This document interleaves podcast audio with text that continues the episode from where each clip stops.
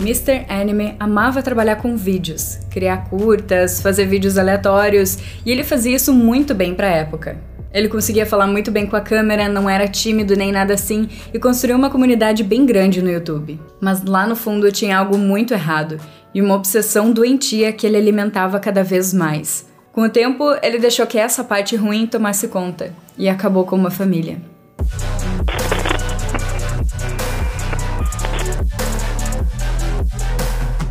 Oi, pessoas, aqui é a Carol. Sejam bem-vindos a mais um podcast de terror real. Nesse quadro, eu pego um caso real sobre um crime que aconteceu e pesquiso todos os detalhes para vir contar para vocês. Também preciso dizer que eu não sou jornalista nem tô tentando ser. Eu sou só uma pessoa aleatória que resolveu pesquisar sobre um caso. E todas as coisas que eu vou contar aqui são informações públicas. São coisas que estão por tudo para quem quiser pesquisar. Antes de começar, eu preciso dizer que esse episódio não é recomendado para quem é sensível a esses assuntos. Eu vou falar sobre crueldade com animais e com pets, tiroteios em escolas, assassinato e outras coisas bem ruins. Se esses assuntos te incomodam, recomendo que você não ouça esse episódio.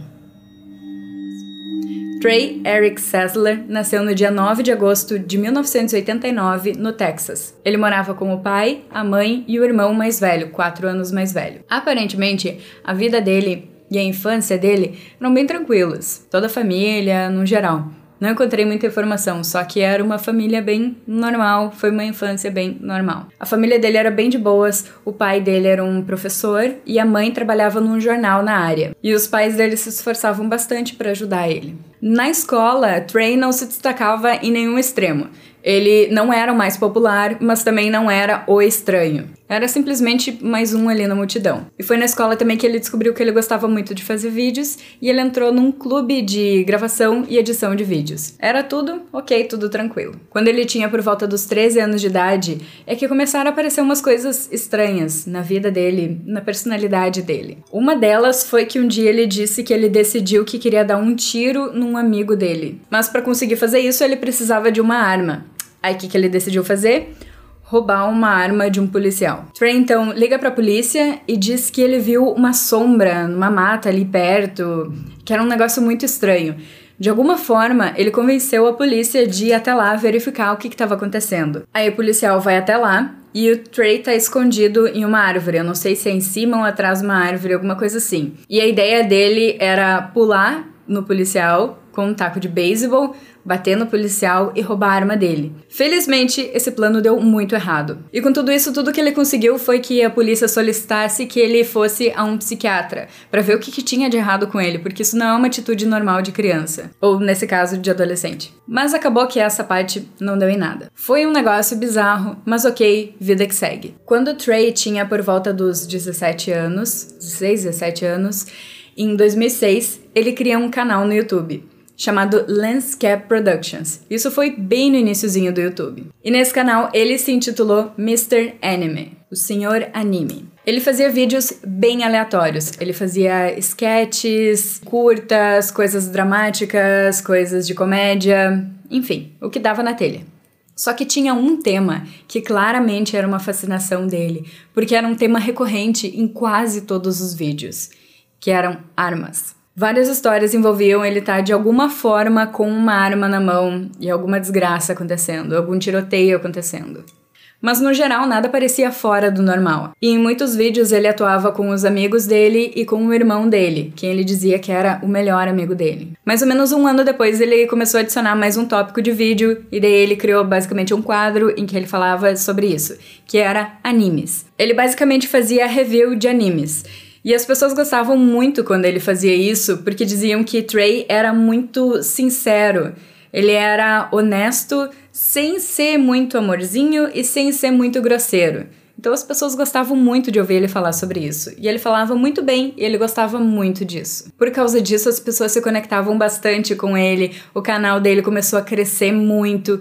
E até hoje, vários youtubers grandes dizem que ele foi uma das inspirações para terem criado um canal, sabe? Então, na época, ele era um negócio muito importante. Pelo menos nessa categoria de vídeo sketch e vídeo de anime. Quando eu tava pesquisando sobre isso, eu vi que muitas pessoas ainda dizem que ele realmente foi alguém muito importante nessa parte da comunidade que foi uma inspiração e que ficam muito tristes de saber o que, que ele fez depois. E que se ele não tivesse feito o que ele fez, provavelmente hoje ele estaria tipo no topo do YouTube. Ai, ai, tô me adiantando aqui. Peraí, deixa eu voltar um pouquinho. Então, aí por 2007 ele termina o ensino médio e começa a faculdade. Eu não achei do que, que era a faculdade, só achei que ele começou fazendo um curso barra matéria que era de criminologia. Mas aparentemente essa foi a única matéria que ele fez, nem se sabe se ele terminou, e logo depois ele largou tudo. Também não diz em nenhum lugar por que, que ele tomou essa decisão, e ele também nunca contou por que, que ele tomou essa decisão. Ele simplesmente decidiu que não queria fazer faculdade nem nada assim. Então, já que ele não estava fazendo faculdade, ele precisava trabalhar. E aí ele trabalhava com coisas bem aleatórias e temporárias, como em mercados, fazendo entregas e coisas assim. Trey até que queria um emprego fixo, mas ele tinha muita dificuldade em encontrar um. Quando ele encontrava alguma coisa, ele tinha muita dificuldade em manter. A única coisa que ele fazia bastante e que tratava como trabalho era o YouTube. Mas se eu não me engano, o programa de monetização do YouTube começou aí por 2008 e só engrenou de verdade aí por 2009. Então não se sabe se ele ganhava alguma coisa com o YouTube. Talvez se ganhou alguma coisa não foi muito. O que ajudava ele na vida e que basicamente mantinham ele eram os pais dele. Então, como eu falei, nessa época ele ia muito de um emprego para o outro, né? Ele não conseguia nada fixo.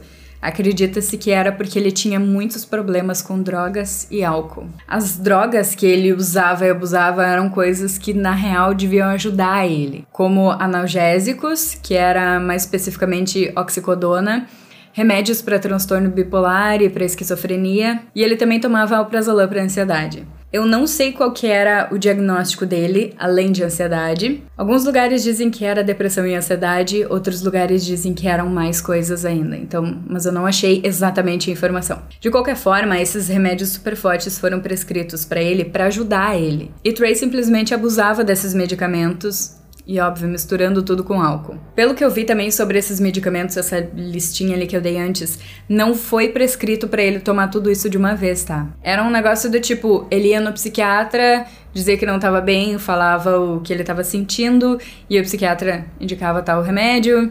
Ele ia lá, comprava, tomava por uma, duas semanas, dizia, ai, não tá dando certo, por favor, me ajuda. E daí o psiquiatra dava outros remédios, uma coisa assim, sabe? Só que daí ele ia acumulando receitas e acumulando remédios e abusando infinitamente disso. Só que essas decisões dele e o comportamento dele no geral acabavam criando discussões com a família. A família dele queria que ele fizesse algo produtivo, que não usasse tanto medicamento e que realmente fizesse alguma coisa da vida. Mas na real ele não queria nada depois que ele largou a faculdade e começou a abusar cada vez mais desses medicamentos, ele simplesmente ia se destruindo. Trey acabava ficando muito mal e muito irritado com essas discussões com a família, sabe? Mas a família dele nunca desistiu dele, nunca desistiu de ajudar ele. Depois de um tempo, o pai dele comprou um carro para ele, para ele poder fazer as coisas dele, ir e vir. Deixou ele morar sozinho na casa da avó dele, a avó que tinha falecido há pouco tempo, para ele ter o próprio espaço, se sentir melhor, tudo para ajudar ele, sabe? Só que de alguma forma esse isolamento na real foi pior, porque ao invés de ir melhorando e tentando melhorar, ele resolveu fazer o oposto. Trey vivia recebendo multas por dirigir acima do limite. E ele não fazia nada com isso e ele não ligava para isso, mas a família dele continuava pagando as multas e tal, pra ajudar ele. Mas de qualquer forma, ele não ligava para nada. Só que agora, como ele tava sozinho, ele podia explorar mais as coisas que ele gostava. E uma das coisas que tava no topo da lista era a obsessão dele, que ele tinha por armas e por tiroteios em geral, principalmente tiroteios em escolas o quanto ele não estava bem e o quanto ele não estava ligando para nada e se destruindo, dava para ver nos vídeos dele no canal dele, sabe? Deu para ver que ele perdeu peso, ele não falava direito, ele parecia uma pessoa estranha do que era quando ele começou no canal. Os vídeos que ele fazia também, sabe, o conteúdo. No início eram mais coisas engraçadas e diversificadas, depois começou a ser cada vez mais bizarro e violento e obscuro. Em alguns vídeos, inclusive, aparece ele bebendo. Em outros vídeos não aparece ele bebendo, mas dá para perceber que ele tá falando arrastado, sabe? Alguns eu nem entendi o que ele falava porque ele tava falando muito bizarro. Então, Trey, que antes falava muito bem e se expressava muito bem, agora estava falando de uma forma estranha, arrastada, que quase não dava para entender. E o conteúdo tinha ficado cada vez mais esquisito. Aparentemente, esse conteúdo dele era só projeção do que estava rolando dentro da cabeça dele. Nesses vídeos, ou ele estava fingindo muito bem, ou ele estava constantemente sob efeito de álcool, porque é bizarro. Como eu disse antes, ele realmente se interessava por tiroteios, principalmente por tiroteios em escolas. Tem vídeos que ele disse que abria os sites de notícias só para ver qual era o tiroteio do dia. Na maior tranquilidade, sabe? Ele fala isso. Só que ele fala de uma maneira que parecia que ele era contra isso. Também, né? Eu acho que nem ele seria louco o suficiente para dizer que ele era a favor. Mas enfim, ele dizia que era bizarro a quantidade de tiroteios, que isso não era massa, era um negócio muito triste. Mas por trás das câmeras, ele assistia o documentário sobre Columbine diversas vezes. Ele assistiu mais de 50 vezes o documentário. Ele queria decorar cada mínimo detalhe cada fala, cada coisa que aconteceu. E ele basicamente estava estudando o tiroteio de Columbine. E ele também estudava vários serial killers. Não era um negócio do tipo, ah, ele só tinha uma curiosidade sobre isso, ele queria ler mais sobre. Não, ele estudava, ele fazia anotações, ele dava notas pro que, que ele achava do que cada um fez, o que, que cada pessoa fez de errado, quantas mortes teve, como que elas foram executadas, quanto tempo levou para a pessoa ser pega. E ele fazia várias anotações do tipo, o que que ele faria de diferente no lugar? Que também tem bastante disso, né? Essa galera sempre se acha superior de alguma forma. Que se fosse com ele, ele não seria pego, porque ele faria isso e isso, isso de diferente, coisas assim. Então, como eu disse, não era simplesmente uma curiosidade de ler sobre. Ele estudava e planejava. Ah, esqueci de dizer nas anotações também, ele escrevia o que, que o assassino deveria ter feito para fugir e conseguir matar mais pessoas. Coisas desse tipo. E foi nisso que ele começou a planejar o que, que ele queria fazer. Porque ele decidiu que ele também queria se tornar um assassino. Como ele era fascinado pelo tiroteio de Columbine, ele decidiu fazer download de várias imagens de satélite da antiga escola que ele estudava, Waller High School, e ele começou a planejar várias rotas de assassinato e de fuga. A intenção dele era entrar lá com o carro dele, atropelar o máximo possível de pessoas e depois sair atirando por tudo e matar no mínimo 70 pessoas. Logo ele viu que isso seria bem difícil e complicado de fazer sozinho. Então Trey pensou que talvez fosse melhor ele ser apenas um serial killer. Só que pesquisando mais sobre isso, ele viu que ele não ia conseguir fazer isso com muita facilidade, porque para se enquadrar como serial killer, não adianta só matar um monte de gente, tem que ter um tempo de pausa, sabe, entre os assassinatos. E ele achou que seria muito difícil esperar entre uma morte e outra. E que talvez conseguissem pegar ele antes dele conseguir matar várias pessoas, porque ele queria muito é, matar muitas pessoas. Não foi o ato de matar várias pessoas, de tirar várias vidas, que fez ele repensar. E sim que ele não queria esperar. Pensando em tudo isso, ele resolveu que antes de matar pessoas, ele tinha que aprender a atirar bem e a matar bem. E ele precisava fazer bastante isso. As pessoas que moravam em volta de onde ele morava disseram que ele era bem esquisito, que às vezes ele saía de carro do nada, noite adentro.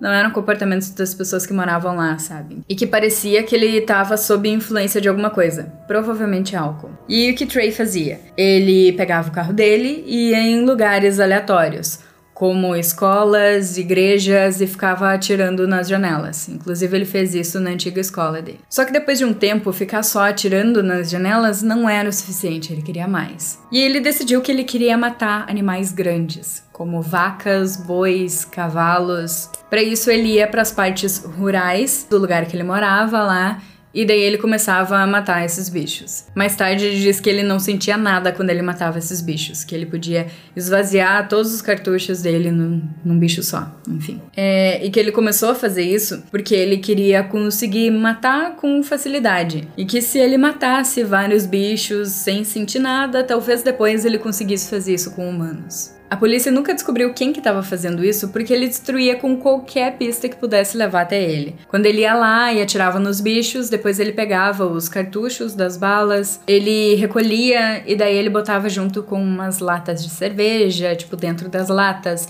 e amassava e jogava fora. Assim, mesmo se alguém achasse ele, não iam conseguir achar nenhuma prova de que foi ele, sabe? Ele também nunca voltava no mesmo lugar mais de uma vez que ele sabia que isso é o que podia entregar a ele. Mas aí, quando animais alheios não estavam mais sendo o suficiente para ele, ele passou a fazer isso com os bichinhos dele, com os pets da família. Se você tem bichinho nesse momento, tu vai morrer de raiva. Pelo jeito, ninguém sabia que ele fazia isso, ninguém nunca descobriu. Até porque um dia ele postou no Facebook que o coelhinho da família estava desaparecido, sendo que na real ele tinha usado o coelho da família para como alvo de tiro. Ele foi dando vários tiros no bicho até acertar, até matar. E ele também fez isso com o gato da família. É, em alguns lugares que eu tava lendo dizia que era dois gatos, outros lugares dizia que era só um, mas enfim, ele matou os bichos da família. Imagina isso, o teu bichinho que tá aí contigo te fazendo companhia durante vários anos da vida. Do nada você decide assim, ah, vou treinar tiro nele até matar. Depois enterra e faz que nada aconteceu, ainda se faz de vítima. Deus livre, esse cara é muito bizarro. Ai, tô ficando irritada porque eu não imagino fazendo isso com nenhum bicho, mas enfim. Quando a gente acha que não tem como piorar, piora. Tudo isso na vida dele foi só acumulando. Ele já não estava bem, ele estava completamente sozinho, ele se isolava de tudo e de todos na casa dele, que era da avó dele. Ele se afundava cada vez mais nessa obsessão de armas e tiroteios. Ele saiu matando animais grandes e pets, ele abusava de medicamentos e de álcool. Tinha algo muito errado. Só que como ele se isolava bastante e como no YouTube ele fingia ser outra pessoa, ninguém nunca ficou sabendo da realidade do que passava dentro dele, sabe? Sabiam que ele tinha um problema com medicamento e álcool, mas era só. Sabiam que ele gostava de armas, mas não sabiam que ele era tão obcecado assim e que ele estudava tiroteios. Mais tarde, aí por 2011, ele contou para um amigo dele que a relação dele com a família dele era muito ruim e que ele tinha vontade de matar o próprio pai. Alô? Polícia? Que agonia quando ninguém faz nada nesses casos, porque isso não é normal. Mas também não é culpa das outras pessoas, né? Mas enfim.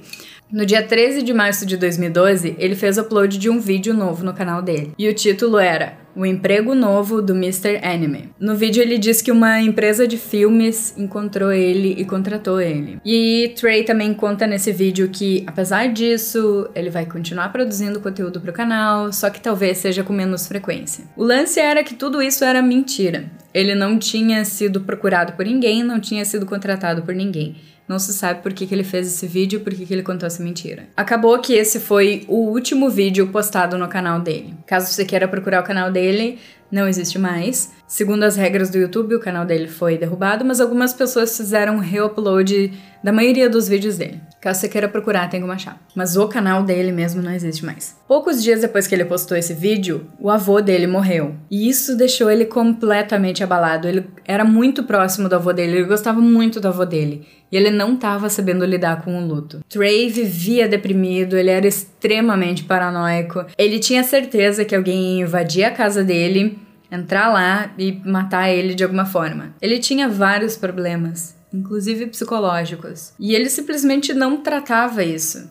Isso sempre pode piorar. Alguns dias depois, ele mandou uma mensagem para a mãe dele, pedindo para que a mãe dele marcasse uma hora no psiquiatra o mais rápido possível. Talvez ele quisesse mais remédios, talvez ele tivesse simplesmente procurando ajuda. Só que não tem como saber o que era a ideia, porque dois dias depois ele acabou tomando a pior decisão possível. Normalmente, quando o Trey tava em casa, na casa dele, ele bebia bastante durante toda a madrugada e em certo ponto ele pegava o carro e saía para atirar em alguma coisa. Normalmente para matar animais. Mas no dia 19 de março de 2012, ele resolveu fazer um negócio um pouco diferente. Ele começou a beber de noite e ele não parou durante a madrugada. E na madrugada ele resolveu que ele ia mudar essa rotina dele. Ele ia fazer uma coisa que ninguém nunca imaginou que ele faria. Na manhã do dia 20 de março de 2012, ele pegou o carro e dirigiu até a casa dos pais dele, onde estava o pai, a mãe e o irmão dele. E dentro do carro, ele levou várias armas junto com ele. E tudo começou pela garagem. Então, Trey entrou lá na garagem e daí ele chama a mãe dele. Quando a mãe dele chega lá, bem perto dele, ele atira nela. Então ele começa a ir até dentro da casa. O irmão dele ouviu um barulho alto, bizarro, não entendeu o que era, saiu do quarto e quando ele enxergou o Trey, ele disse: Eu não sei o que você tá fazendo, mas isso foi alto demais. Trey nem diz nada, ele simplesmente dá dois tiros nele. O irmão dele, apesar de ferido, consegue ir até o banheiro e se tranca lá. Trey então vai até o quarto dos pais dele onde o pai dele recém tá acordando, atordoado com aqueles barulhos, ele estava dormindo há muito tempo, então leva um tempo para a gente começar a raciocinar. Só que antes mesmo do pai dele conseguir levantar da cama, conseguir sair, Trey atira nele duas vezes. O pai dele cai lá na cama e fica lá, de onde nem conseguiu levantar direito. Depois, ele volta de novo a atenção pro irmão dele. Ele vai até lá no banheiro. Só que, como a porta estava trancada, Trey decide então atirar por tudo. Ele atira pela porta inteira e várias vezes na fechadura até conseguir entrar lá no banheiro. Quando ele entra lá, o irmão dele tá deitado no chão em posição fetal, com sangue por tudo. Trey vê o irmão deitado numa poça do próprio sangue e decide dar um tiro na cabeça dele. Depois ele volta para os outros membros da família e dá um tiro na cabeça de cada um. Para a polícia mais tarde, Trey disse que fez isso porque não queria que a família dele sofresse, que ele não tinha certeza se os tiros tinham sido fatais ou não. Então, para não deixar a pessoa sofrendo, ele resolveu terminar com tudo. Feito isso, ele decidiu destruir completamente a casa. Olha só a lista de coisas bizarras que ele fez. Ele derrubou estantes, jogou tudo que dava no chão, destruiu tudo que tinha dentro da geladeira, atirou nas televisões da casa, nas lâmpadas da casa, derrubou fotos da família que tinha pela parede e saiu escrevendo coisas pelas paredes. A família também tinha outros pets, e mais uma vez ele saiu atirando por tudo e ele decidiu matar os pets assim. Não tenho certeza exatamente da lista de bichos que era, mas era mais ou menos pássaros, um furão que tinha e aquários. Ele foi atirando por tudo para matar tudo. Basicamente, ele destruiu tudo e todos que tinham naquela casa. Algumas coisas que Trey escreveu nas paredes foram: Eu nunca vou me perdoar, eu não sei porque eu fiz isso, que Deus me ajude, eu não estou bravo, eu estou chateado, porque meu avô morreu. E depois de toda aquela destruição, tudo aquilo ali que ele fez, ele pegou o telefone e ligou para o trabalho do pai dele e da mãe dele para avisar que eles não iam trabalhar no outro dia. Não se sabe por que, que ele fez isso, talvez para que demorasse mais para procurarem a família dele e para ele conseguir seguir os planos futuros. De alguma forma, ele foi super tranquilo e deixou essas mensagens lá. Feito isso, depois de toda essa destruição, ele foi até a garagem onde estava o corpo da mãe dele, se deitou do lado do corpo da mãe dele e dormiu. Aham, pois é.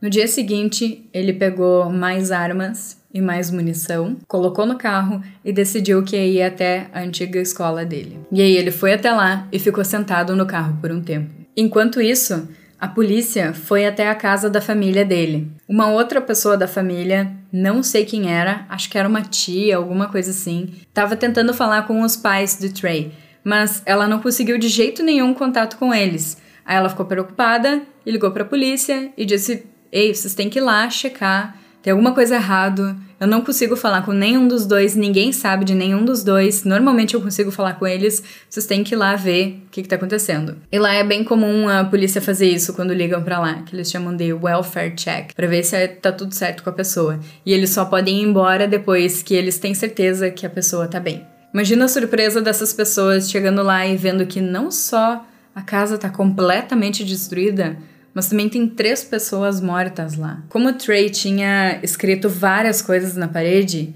eles já sabiam quem procurar, porque nessas mensagens, nessas coisas que ele escreveu, basicamente ele confessou tudo. Só que a polícia demorou dois dias para encontrar Trey. Nesse tempo, lembra que ele estava lá na frente da escola, cheio de armas e munições? E com tudo planejado? Felizmente, ele não fez nada. Por algum motivo, ele disse que ele não conseguiu seguir em frente com o plano. E quando ele percebeu que ele não ia conseguir fazer isso, ele foi até a casa de um amigo dele. E daí ele ficou por lá por um tempo. E foi na casa desse amigo que a polícia encontrou ele. Aparentemente, esse amigo não sabia de nada do que Trey tinha feito, mas enfim. Imediatamente, Trey foi levado para ser interrogado. E Trey começa dizendo que desde o início a intenção dele era matar 70 pessoas num tiroteio naquela escola. Mas que ele não podia fazer isso enquanto a família dele existisse. E olha só o motivo. Ele diz que ele não conseguiu fazer isso enquanto a família dele existisse porque ele não queria causar esse sofrimento à família dele. Ele acreditava que matar a família dele seria muito melhor do que a família dele viver com a dor dele ter se tornado um atirador. Trey também diz no interrogatório: Eu protegeria minha família com a minha vida mas se for para alguém machucar eles, eu prefiro que seja eu. Ele também conta que assim que ele atirou na mãe dele, ele se arrependeu. Ele sentiu uma coisa muito ruim, o arrependimento bateu e que ele não devia ter feito aquilo porque ele amava muito ela. Só que agora que ele começou, ele tinha que terminar. Ele não podia deixar o pai e o irmão sem a mãe. Ele não podia voltar atrás. Era melhor seguir com o plano matar todos. Trey também diz em um momento: Eu acho que nunca fiquei nem dois ou três dias sem pensar em algum ato violento, reforçando que pensamentos assim sempre estavam na cabeça dele. Sempre se fizeram presentes, não era algo recente, sabe? No julgamento dele, ele foi bem cooperativo. Ele respondeu tudo que tinha para responder, contou tudo que tinha para contar, deu todos os detalhes e ele disse que ele era culpado. Por causa disso, foi tudo bem curto, bem rápido, e a sentença que ele ganhou foi prisão perpétua sem possibilidade de liberdade condicional. Quando ele ouviu a sentença dele, Trey disse que ficou muito feliz com isso, porque realmente ele devia estar tá preso e ele não é confiável para viver em sociedade porque em algum momento ele vai fazer mal a outras pessoas. Então ele fica feliz que ele vai ficar trancado. Eu nem sei o que dizer sobre esse caso. Ele é muito triste, muito bizarro. Trey claramente tinha vários problemas, ninguém conseguiu ajudar ele, ele claramente também não tentou se ajudar. É, no dia do julgamento dele, ele também disse que ele se arrependeu muito de ter matado a família, das coisas que ele fez. Ele diz que ele se arrependeu de ter matado o gato. Mas toda vez que ele fala sobre arrependimentos, ele fala mais da mãe dele, que ele se arrependeu de ter matado a mãe dele porque ele gostava muito dela. Tudo muito bizarro, meu Deus. Pelo menos ele tá preso e assim vai ficar. Mas nada vai trazer de volta a família dele, né? Se você quiser ver a versão em vídeo desse podcast, ele vai estar no meu canal no YouTube, com alguns vídeos e fotos sobre o caso. Lá você também consegue conversar comigo, conversar sobre esse caso nos comentários e até se tiver alguma sugestão de história bizarra assim, também pode deixar por lá. Eu espero muito que vocês estejam se cuidando. Muito obrigada por ouvir, um super beijo e até a próxima. Bye!